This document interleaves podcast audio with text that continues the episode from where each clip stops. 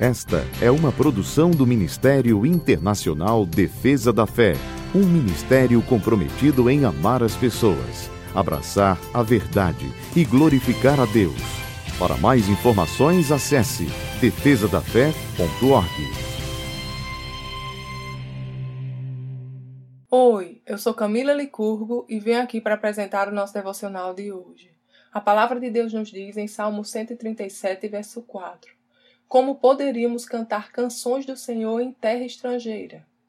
Quando o povo de Deus foi levado cativo à Babilônia, eles perderam tudo: suas casas, seus bens e até o lugar onde eles costumavam adorar a Deus foi completamente destruído. Talvez você já tenha passado ou está passando por uma situação parecida, onde se sente aprisionado, extorquido em tudo e sem esperança. Talvez você se encontre numa situação onde pense que até Deus lhe abandonou, mas isso não é e nunca será verdade. E, ao contrário do que você pode estar pensando, eu quero deixar claro que existe sim uma saída, existe sim uma resposta, e que não há fundo de poço tão profundo que a mão do nosso Senhor não possa alcançar.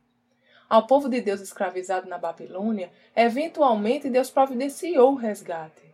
Deus não os esqueceu, mas em seu devido tempo ele restaurou o seu povo. E ele continua sendo o mesmo Deus restaurador. O Senhor é aquele que é capaz de mudar a nossa história em minutos, e não há nada que seja impossível para ele. Por isso, seja qual for a situação, seja qual for o cativeiro ou fundo do poço em que estivermos metidos, lembremos que o nosso Deus é aquele que resgata, restaura e muda o rumo da nossa história. No Senhor, seja qual for a circunstância, sempre haverá solução. Vamos orar? Pai, obrigada pelo seu amor. Eu confio em Ti porque sei que, mesmo se não enxergar a saída, a Sua visão vai além da minha. Obrigada, Pai, porque o Senhor conhece o melhor caminho e o Seu Espírito sempre me guiará até ele. E por isso eu te louvo, meu Pai, em nome de Jesus. Amém.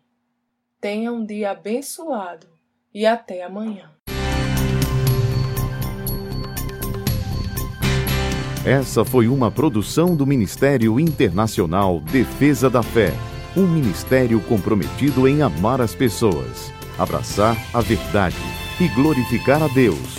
Para saber mais sobre o que fazemos, acesse defesadafé.org.